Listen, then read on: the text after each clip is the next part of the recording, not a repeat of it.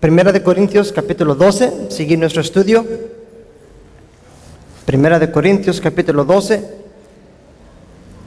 Estamos ahorita en nuestra serie, dos serie, gracias. 242. Sobre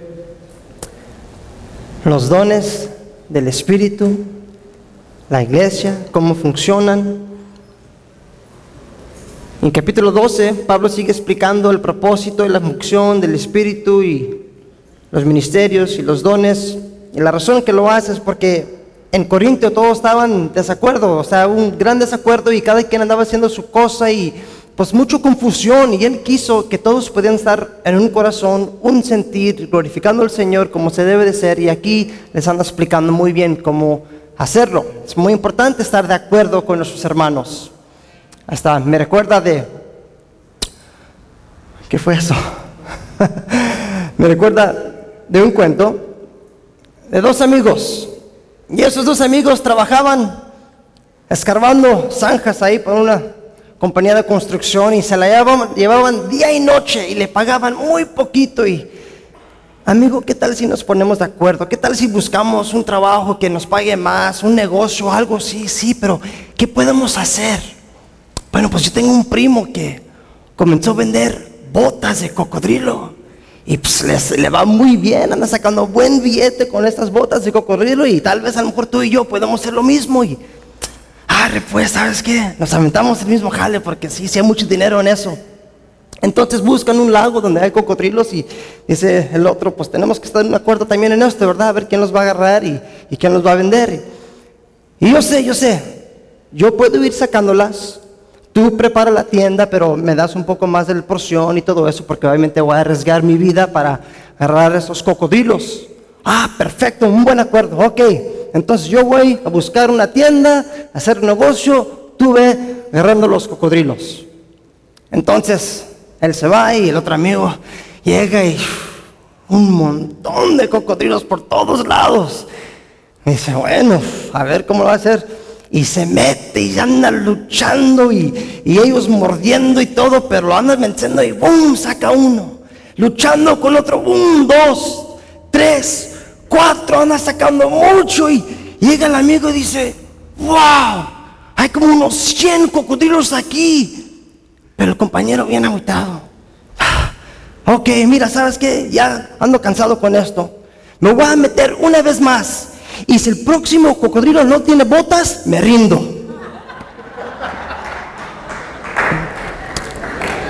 Ok. Ay, ¿Cómo los amo? Bueno, no tiene nada que ver con el estudio. 1 Corintios 12, 12. Vamos a seguir aquí. Porque así como el cuerpo es uno y tiene muchos miembros, pero todos los miembros del cuerpo, siendo muchos, son un solo cuerpo, así también Cristo. Déjeme orar una vez más. Señor, como siempre, yo, mi familia aquí, queremos escuchar tu voz.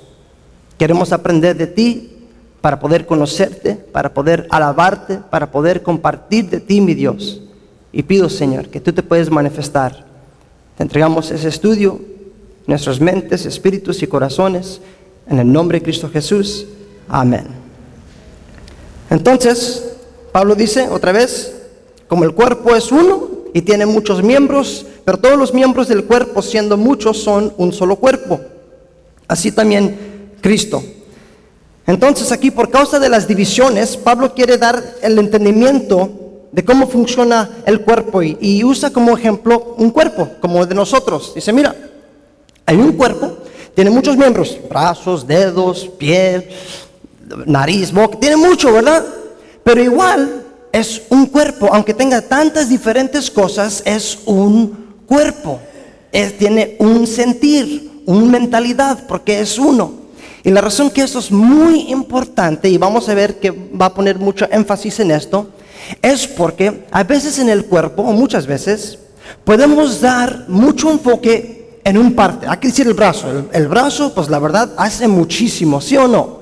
Tu brazo trabaja, puede ser construcción, escribir unas cartas, puede ser muchas cosas con un brazo. Y uno dice, Pues aquí está todo. ¿Qué más necesito? Aquí tengo el brazo, el brazo es muy fuerte y, y es lo único que necesito, pero en realidad, ¿es lo único? Hay mucho más que solo el brazo. Y a veces como iglesia podemos pensar que siendo el brazo, que somos muy fuertes, ¿no sabes qué? Tenemos lo suficiente entre aquí la congregación. Somos un brazo muy fuerte. Qué bueno, pero no es lo único. Hay mucho más en los miembros de nuestro cuerpo. Igual en el cuerpo de Dios hay mucho más. Y yo sé, la meta, el corazón de Jonathan es que nosotros también podemos ir aprendiendo más de los dones del, Espíritu, cómo se pueden practicar, cómo podemos usarlos en orden como el Señor espera de nosotros. Y ahora vamos a aprender más de esos miembros. Y eso es el propósito de esta serie que tenemos ahorita. Porque muchos nomás se enfocan en una cosa cuando en realidad hay mucho más que eso. Entonces Pablo está diciendo, mira, el cuerpo tiene varios miembros, pero sigue siendo un cuerpo. Muy básico, ¿verdad? Hasta ahorita sí me entienden, ¿verdad? Ok, versículo, um, no, disculpa, disculpa, dice también, terminando 12, dice, así también Cristo. Y el Señor habló esto tantas veces en las escrituras, diciendo que yo soy uno con el Padre, el Padre y yo somos uno, no hay división, y luego, ¿sabes qué? Vamos a leer un versículo bien pronto. Juan 17, 20. Juan 17, 20.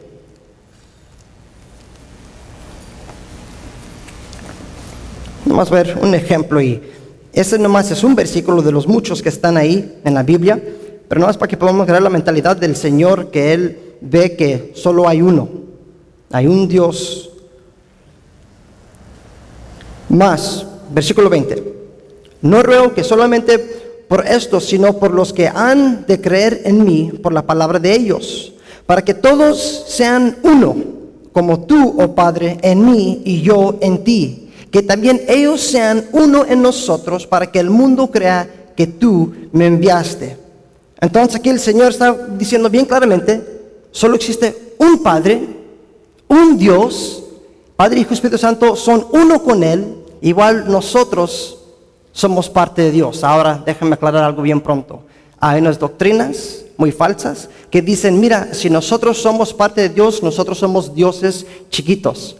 Eso no es lo que está diciendo, no somos dioses chiquitos, solo existe un Dios, nuestro Padre, el Hijo que dio su por nosotros y somos incluidos en, en Él, pero no es decir que nosotros somos dioses también, ¿ok? Nomás déjenme aclarar eso. Pero también hay otras doctrinas que dicen si bautizas a alguien, tiene que ser en el nombre de Cristo Jesús. Y solo en Cristo Jesús puedes bautizar. Tenemos un problema. Pues ¿cómo es que vamos a bautizar en una persona cuando en realidad vemos que Cristo, el Padre, son uno? ¿Cómo puedes dividir algo que ya es uno? En, decir eso ya está separando, separando la Trinidad. Y no se puede. No hay más que nomás un Dios y cuando tenemos este pensamiento, porque yo he escuchado eso, que, dicen que creemos en el Padre y Espíritu, el Hijo, el Padre, Hijo Espíritu Santo, pero solo bautizamos en el nombre de Hijo Cristo Jesús. Pues ya estamos causando una división ahí. Y Cristo da un muy buen ejemplo. Cuando Él estaba aquí en el mundo, Él dice, mira, yo no hablo de mi propia voluntad, todo lo que te digo lo dice el Padre. Y eso hasta le da más respaldo de lo que Cristo estaba aquí, siendo todo el 100% la voluntad de Dios. Pero bueno, ya me haciendo por otro rumbo aquí. Pero el propósito de esto es saber que, ¿sabes que Solo existe un cuerpo, un camino, y eso es, se encuentra en Cristo Jesús. Ok, regresando a nuestro texto, versículo 13. Porque por un solo espíritu fuimos todos bautizados en un cuerpo sean judíos o griegos, sean esclavos o libres, y a todos se nos dio a beber de un mismo espíritu. Entonces Pablo aquí da otro punto. Cada persona que se ha entregado al Señor, cada persona que se ha arrepentido de su pecado, recibe a Cristo Jesús como Rey y Salvador, que somos hijos de Dios, estamos en el mismo nivel que todos. No importa si eres un cristiano maduro, que tienes años caminando con el Señor, no, tiene más, no tienes más valor que uno que es nuevo en el Señor. Porque a veces podemos pensar eso, ah, pues él tiene más valor, él tiene caminando, sí, a lo mejor va a tener más experiencia, más de conocimiento, pero el valor es igual. Y eso es lo que está diciendo Pablo. Y Pablo lo está diciendo porque, como dije, Corintio, aquí en esta iglesia, estaban muy confundidos. Ellos querían las posiciones más altos, nomás querían exaltar los, los que tenían mucho más sabiduría y todo eso, pero mismo nivel. Eh, por eso dice griego, judío, hombre, mujer, lo que sea. Igual, el judío ¿Tiene más salvación que el griego? No, no, puede ser más salvo que un griego. Es igual. Entonces aquí Pablo está expresando bien pronto, o bien claro más bien, diciendo, no hay diferencia en el cuerpo de Dios. Y decimos, sí, sí, cierto, amén. ¿Están de acuerdo con lo que dice Pablo? ¿Que no hay división entre nosotros? ¿Todos somos igual? ¿Sí? Sí, es sí. Sí estamos de acuerdo. Somos todos igual en los ojos de Dios. Y si sabemos esto, que somos una familia, somos igual, ¿por qué nos llega en la mentalidad que esta iglesia, nuestra iglesia, es la mera mera? Yo, eso me llega a mí Muchas veces yo digo, no, pues aquí, aquí es, y, todos, todos, deben de congregarse aquí, porque si se pueden congregar aquí con nosotros, uh, van a saber que es la palabra de Dios y van a tener lo mejor de doctrina y todo eso.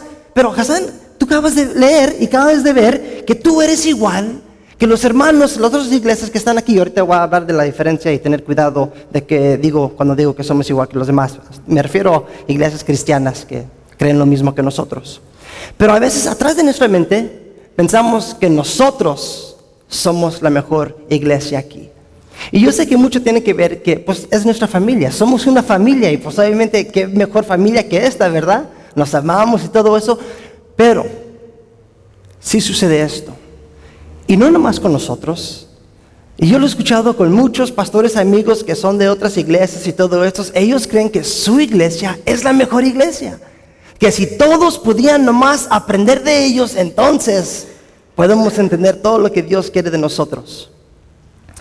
Y aquí Pablo, la, la razón que lo dice otra vez, porque esta iglesia también estaba causando divisiones entre ellos mismos. Ellos también tenían divisiones. Mira, vamos a ver una de esas divisiones en 1 Corintios capítulo 1. Versículo 11.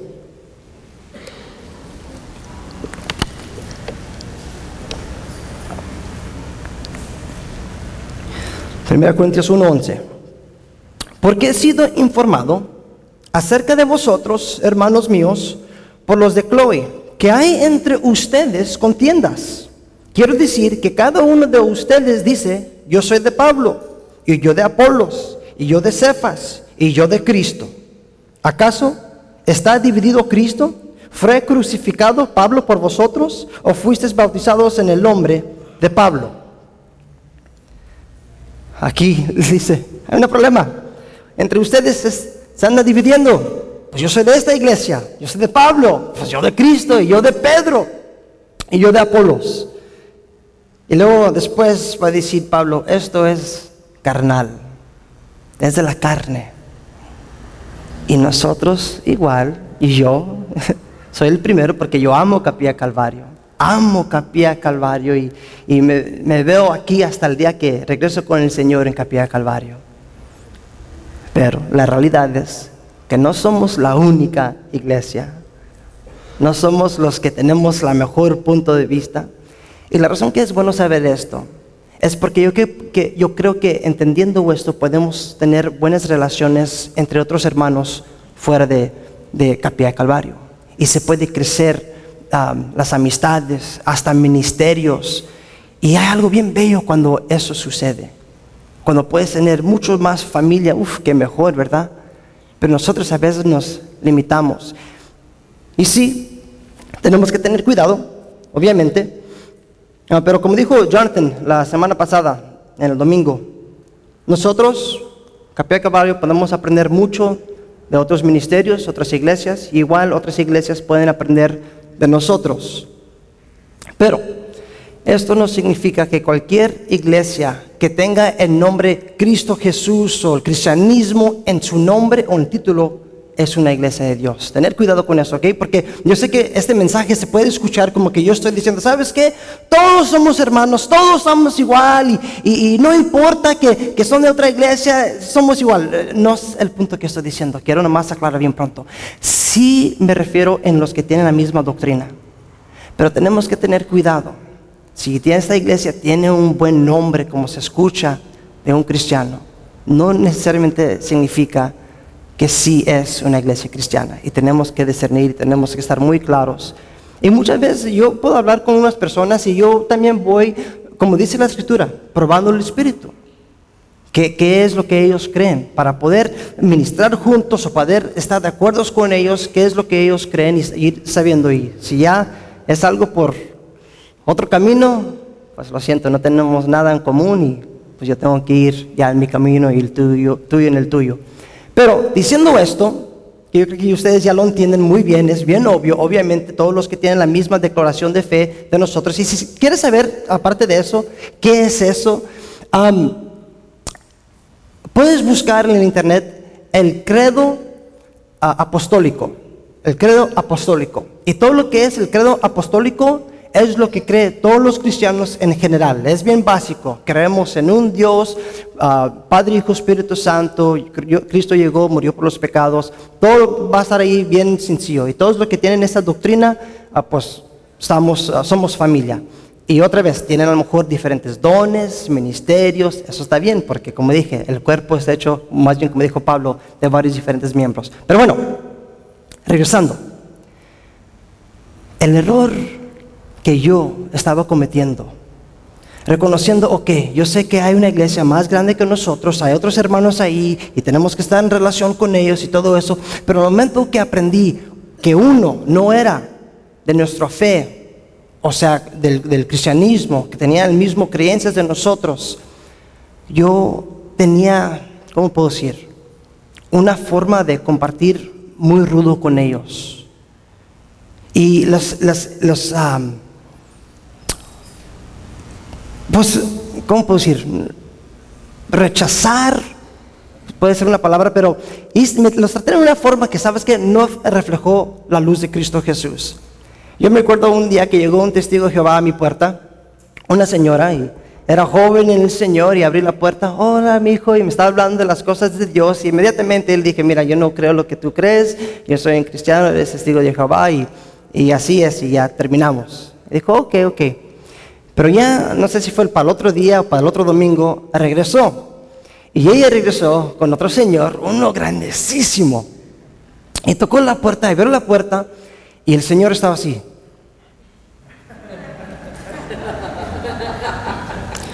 Yo supe, él no estaba ahí porque estaba interesado de, mi alma. ¿Tú crees con esa actitud y ese punto de mirando así? ¿Tú crees que él estaba ahí porque tenía un anhelo de verme entrar al reino de Dios? Fue muy obvio que no. Él nomás quiso es, eh, dar toda su información, su teología y, demostrar que él es muy inteligente y todo eso. Ese fue el único propósito que quiso hablar conmigo. Y a veces nosotros podemos llegar con ese mismo genio y, pues tú eres de, no vamos a ganar a nadie. ¿Sabes qué? Llegó también unos mormones y, hasta la fecha no he encontrado un mormón que no me ha gustado. La verdad son buenas personas, la doctrina es falsa, pero por la actitud que tuvo esta persona, ¿sabes qué? Me ganó, o sea, para hablar conmigo. Y pudo expresar su fe, aunque yo supe que no estaba de acuerdo, pudo agarrar mi atención por su forma de, de actuar conmigo. Y nosotros también si inmediatamente hay una... Ah, sabemos que son de otra fe y, los empujamos, o no físicamente, pero ya lo rechazamos y todo eso, hemos olvidado el propósito de nuestras vidas. Compartir el Evangelio con todos y ganar a cada persona. Y como, como dijo Pablo, ¿verdad? A los judíos como judíos, a los griegos como griegos, para ganar a todos posible. Entonces, tenemos que tener un discernimiento y cuando nos presentamos con unas personas que a lo mejor no son de la misma fe, vamos todavía a amar como Cristo nos amó a nosotros. Que cuando estábamos en nuestros pecados, ¿qué dice la Escritura? Llegó a morir por nosotros el Señor. Bueno, el punto siendo que en el Señor todos somos igual, no hay alguien aquí que tiene un lugar, una posición más alto que el otro, pero sí hay una gran diferencia en los que sí tienen una doctrina diferente. Y también dice que somos del mismo bautismo. Y no solo refiere, pues no creo que tanto refiere del bautismo del agua, sino en general, bautismo del Espíritu Santo. Todos hemos entrado, todos somos, ah, fuimos bautizados en el Espíritu y compartimos de la misma fe y de las mismas bendiciones que Dios da. Entonces, regresando, versículo 14. Dice aquí, 1 Corintios 12, 14. Además, el cuerpo no es un solo miembro, sino muchos. Si dijera el pie, porque no soy mano, no soy del cuerpo, por eso no será del cuerpo. Y si dijera la abeja, porque no soy ojo, no soy del cuerpo, por eso no será del cuerpo. Si todo el cuerpo fuese ojo, ¿dónde estaría el oído? Y si todo fuese oído, ¿dónde estaría el olfato? Y aquí, otra vez, y vamos a ver que lo va a repetir varias diferentes veces. Está expresando Pablo a la iglesia aquí que cada persona tiene su función. Espero que eso es lo que pueden recibir de, todo lo que vamos a hablar esta noche porque es lo que va a hablar mucho Pablo. Todos aquí, cada persona, yo sé que yo he, he hablado de esto varias otras veces, tiene su lugar y su función en el cuerpo. Cada quien tiene algo que el Señor te ha dado para poder compartirlo aquí entre la familia de Dios. Es muy importante saber esto. Y si Horizonte, nuestra iglesia, es hecho por puros maestros, nomás de un don, ¿quién va a evangelizar?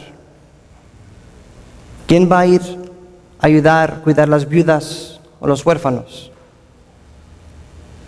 Lo que te estoy diciendo es, no solo existe aquí un don del maestro, del pastor o el profeta, algo así, pero si no, hay mucho más. Porque a veces pensamos que la iglesia es nomás un edificio con un pastor que enseña y los demás nomás son ayudantes, o sea, en general. Pero en realidad es mucho más. Mi posición como pastor, posición de Jonathan, pastor Juan Domingo, es del mismo valor que el tuyo, igual de importante. Y cada quien tiene que recibirlo y decir y, reconocer más bien que tú tienes un llamado en el Señor Tienes que ser responsable con ese llamado y tienes que caminar en ese llamado. No es nomás un pastor y los que escuchan. No, todos estamos aquí, nos congregamos porque todos tienen algo que ofrecer a esta familia. Si tú estás aquí, tú eres hijo de Dios, Cristo Jesús es tu Salvador, tú eres parte de esta familia y tú tienes una función y un parte aquí con nosotros. Es muy importante que sepas eso. Porque vamos a ver un poco después, nos afecta, cada persona aquí, nos afecta cuando alguien sufre o cuando alguien no está caminando en su llamado. Y ahorita vamos a ver eso. Mira el versículo 18. Más ahora, Dios ha colocado los miembros, cada uno de ellos, en el cuerpo como Él quiso. Entonces aquí le está diciendo, mira, todos tienen algún don, todos los que son en la parte de Dios, y el don que tú tienes es el que Dios te dio por su propósito. Qué bendición. No sé si puedes capturar esto. Dios te dio algo para poder compartir por su buen propósito, porque Él quiso pero es de Dios. Mira, vamos a leer uno de mis salmos que llegó inmediatamente a mi mente cuando leí ese versículo. Salmos 75, 6. Salmo 75, 6.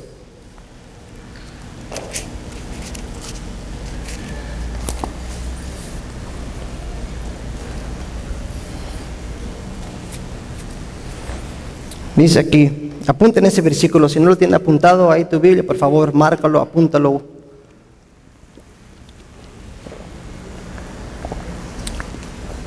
Porque ni de oriente, ni de occidente, ni del desierto viene el enaltecimiento. Mas Dios es el juez, a este humilla y a aquel enaltece.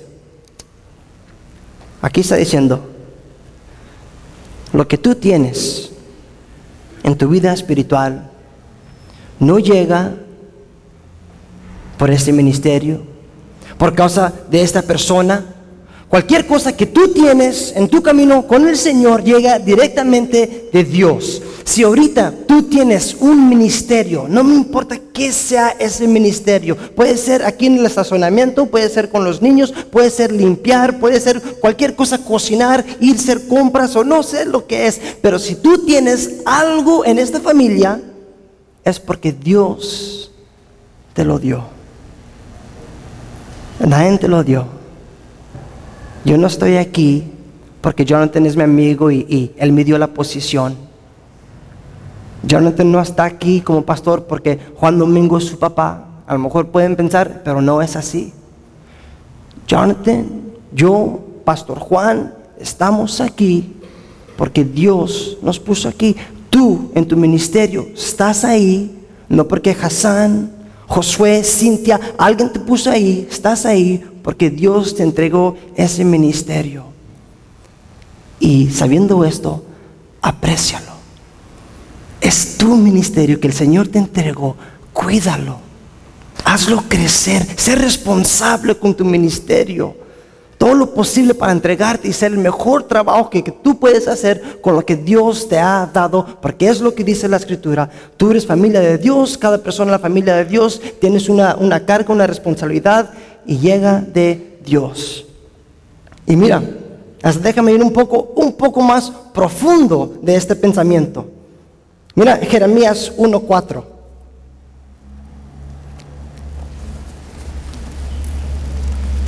Jeremías 1.4.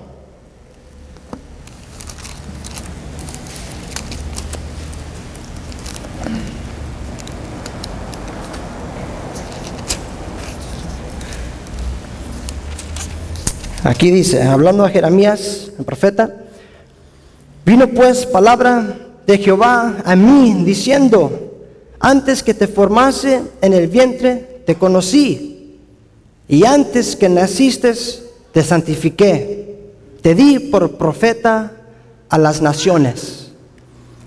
Dios está diciendo a Jeremías, antes de que naciste, antes de ser un pensamiento para tu papá y tu mamá, yo ya te conocí. Yo ya te, cuando dice santifiqué, es apartar es te aparté para ser una profeta. Entonces aquí lo que él está diciendo, mira, Jeremías, antes que fuiste un pensamiento, yo ya tuve tu ministerio apartado. Yo ya tuve tu función ahí listo para ti. Y créemelo, esto no nomás refiere a Jeremías. Pablo dijo lo mismo en Efesios, pues casi lo mismo, que el Señor lo apartó antes de ser nacido. Nosotros igual. Créelo, por favor, créelo. Y, lo digo así de esta manera porque la verdad muchos caminamos sin entender o reconocer que tenemos una responsabilidad en nuestro camino y lo ignoramos. Pensamos que solo llegamos para escuchar y para ser el mejor cristiano que uno puede ser. Y sí, y qué bueno. Pero hay más. Hay más para cada persona aquí que es un hijo de Dios, como dije, y, pongo un énfasis en eso, porque no quiero decir que una persona que ha llegado, que no ha recibido a Cristo Jesús como su Salvador, tiene lo mismo, porque no lo tiene. Primeramente tiene que ser hijo de Dios para poder decir, ¿sabes qué? Yo soy un hijo de Dios y yo sé que yo tengo un llamado en mi vida. Entonces, si no conoces al Señor, eso es lo que primeramente necesitas en tu vida, es conocer al Señor. No puedes decir, y yo no te puedo decir, ¿sabes qué? El Señor tiene esto apartado para ti.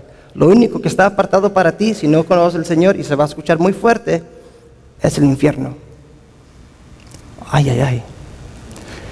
Es lo que dice la Escritura. Si recibes Cristo Jesús como Rey y Salvador de tu vida, no solo eres salvo, eres hijo de Dios, pero hay propósito en tu vida. Y es lo bueno. Pero fuera de Él no hay esperanza, no hay nada más que castigo. Y a lo mejor se enojan conmigo con eso, pero lo dice mi Señor. Bueno, regresando. Entonces aquí Pablo quiere expresar a esta iglesia que agarren la onda, que cada quien son un miembro especial, aunque son diferentes, todavía son parte del cuerpo con el mismo propósito. Versículo 19, porque si todos fueran un solo miembro, ¿dónde estaría el cuerpo? La razón que Pablo dice esto es porque ellos, como dije antes, quisieron el mejor posición. Y Pablo dice, mira, si todos quieren ser el profeta, todos quieren ser el pastor, pues ¿qué va a pasar con el cuerpo? No va a funcionar muy bien. Aquí en esta iglesia todos quisieron los dones, los llamamientos más especiales, las que se pueden ver enfrente de las, de las personas, hablar en lenguas o dar profecías. Todos querían, tenían un deseo por esas cosas. Y por eso es que Pablo estaba diciéndoles a ellos, hey, si todos ganan esa posición, pues ¿qué va a pasar con el cuerpo? Y a veces podemos pensar igual, que no, no, si, si yo puedo hacer esto, entonces sí tengo valor en el ministerio. Mira, ahorita nos va a explicar un poco más claro sobre esto. Versículo 20. Pero ahora, son muchos los miembros, pero el cuerpo es uno solo. Ni el ojo puede decir a la mano, no te necesito, ni tampoco la cabeza los pies, no tengo necesidad de vosotros. Antes bien, los miembros del cuerpo que parecen más débiles son los más necesarios, y aquellos del cuerpo que no, no parecen menos dignos, estos vestimos más dignamente. En los que nosotros son menos decorosos, se tratan con más decoro. Ahorita lo voy a explicar. Porque los que nosotros son más decorosos, versículo 24, no tienen necesidad, pero Dios ordena el cuerpo dando más abundante honor al que le faltaba para que no haya desavanecencia, desavanecencia en el cuerpo, sino los miembros todos se preocupen los unos por los otros. Entonces aquí, como dije, algunos pensaban que algunos ministerios tenían más valor que los otros, como algunos pueden pensar, ¿sabes qué? Ser el pastor es lo máximo. Uh, cuando puedo llegar ahí y ando graduando. Eso no es cierto. No es. Si el Señor te llamó para ser un consejero.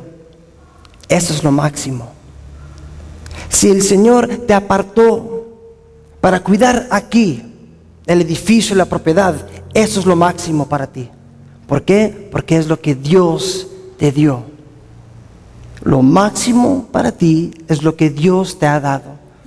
No es el título, no es lo que todos pueden haber, oh mira, es el, lugar más ah, el, mejor lugar porque todos pueden ver lo que andas haciendo. No, lo que tú tienes es lo mejor porque Dios te lo entregó a ti. Y hay que ser responsables y, y gozosos con eso, ¿verdad? Algunas iglesias pueden pensar que la razón que tienen éxito es por el pastor wow, man, ¿sabes que esa iglesia está creciendo? Tiene tantas personas, ¿no? ¿Sabes por qué? Porque ahí tienen pastor fulano que está ahí, él predica de esta manera y es buenísimo y todo eso. Y piensan que por causa del pastor, por eso está creciendo la iglesia. Pero puede ser que la realidad es la razón que la iglesia está creciendo como está creciendo porque hay un varón día y noche. Nadie lo ve, nadie lo conoce, pero anda orando día y noche por su congregación. Y decimos, no, es la persona que tiene la posición ahí enfrente de todos, cuando en realidad es la persona desconocida que anda de rodillas clamando. O puede ser que es por el, grupo de jóvenes, que a lo mejor no, le dan mucha atención, pero los grupos de jóvenes que andan saliendo cada fin de semana en los parques hablando de Cristo, siendo los alcances, a lo mejor no vemos esos alcances, pero van llegando más gente. Oye, ¿por qué llegan tantas personas? Porque hay un ministerio que anda trabajando. Y no estoy quitándole, obviamente, del, pastor que no tiene nada de, posición. Sí, obviamente también el, pastor hace su parte, pero cuando todos, imagínate eso, si pensamos que está creciendo por nomás un ministerio un o una cosita, si todos estuviéramos siendo nuestro llamado o ministerio, ¿qué pasaría con esa congregación? Si trabajáramos 100% en lo que Dios te ha llamado, ¿qué pasaría con nosotros? Wow, yo creo que algo bien bello, hermoso. Aunque yo sé que, como dije, yo ya creo que esta iglesia es la mejor, ¿verdad? Y digo, pues, ¿qué más podemos hacer? Pero yo sé que yo también, si yo pongo más en, energía en lo que yo tengo que hacer, yo puedo ser más efectuoso, ¿sería la palabra? No, efectivo, efectivo. efectuoso. ok, ya vamos terminando aquí. Versículo 26. De manera que si un miembro padece, todos los miembros se duelen con él. Y si un miembro recibe honra, todos los miembros con él se gozan. Es lo que dije del principio. Tu vida afecta al cuerpo. Cuando uno sufre, todos sufren. Es una realidad y a lo mejor dices, nah, ¿cómo puede ser? Puede ser porque la Biblia lo dice. No necesitas que yo te convence, que te diga unas palabras edificosas para convencerte. No, aquí lo dice que cuando tú sufres, cuando tú no estás en el lugar de debes de estar, puede ser, como dice, sufriendo o nomás ignorando tu llamado, la iglesia está sufriendo. Otra vez, Señor, ayúdanos a ver qué es lo que tienes por cada uno de nosotros. Versículo 27.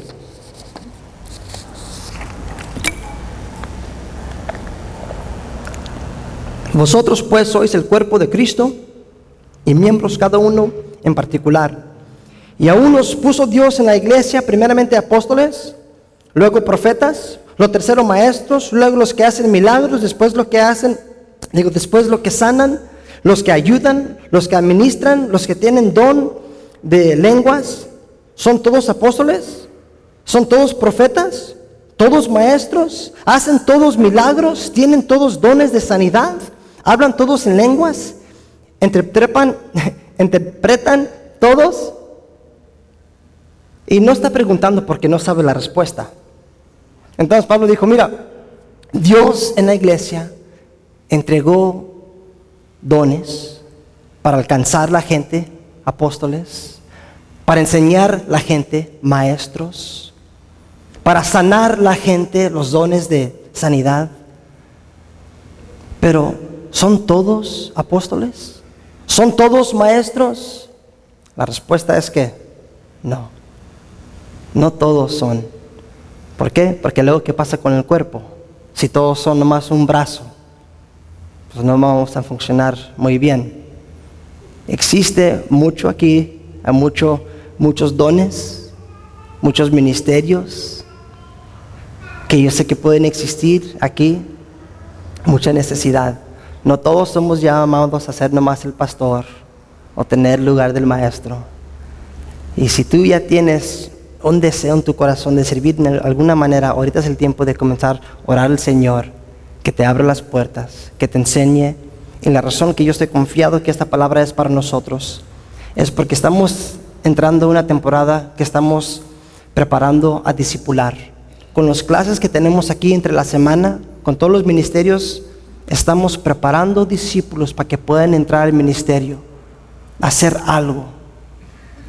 Y yo sé que esa es la palabra de Dios diciéndote a ti, involúcrate, busca tu lugar, ponte abajo de alguien para que te puedan discipular, aprende lo que puedes aprender Tú ves, le dice, dices, ah, pues yo, yo quiero ir solo, solo a esta clase, pero trabajo este día y, no conozco el otro maestro.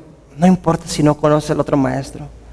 Siéntate los pies de alguien, recibe la palabra, porque eso, nomás para que sepan, cuando alguien pasa por esos pasos del discipulado, va a abrir aquí puertas de ministerio para ustedes. Porque una iglesia de nuestro tamaño no podemos poner cualquier persona en un ministerio. Tenemos que saber, uno, que sí es salvo, primeramente, que sí es cristiano, que sí tiene las mismas creencias que nosotros, que es un hermano que está aprendiendo, que es fiel con lo poquito que tiene.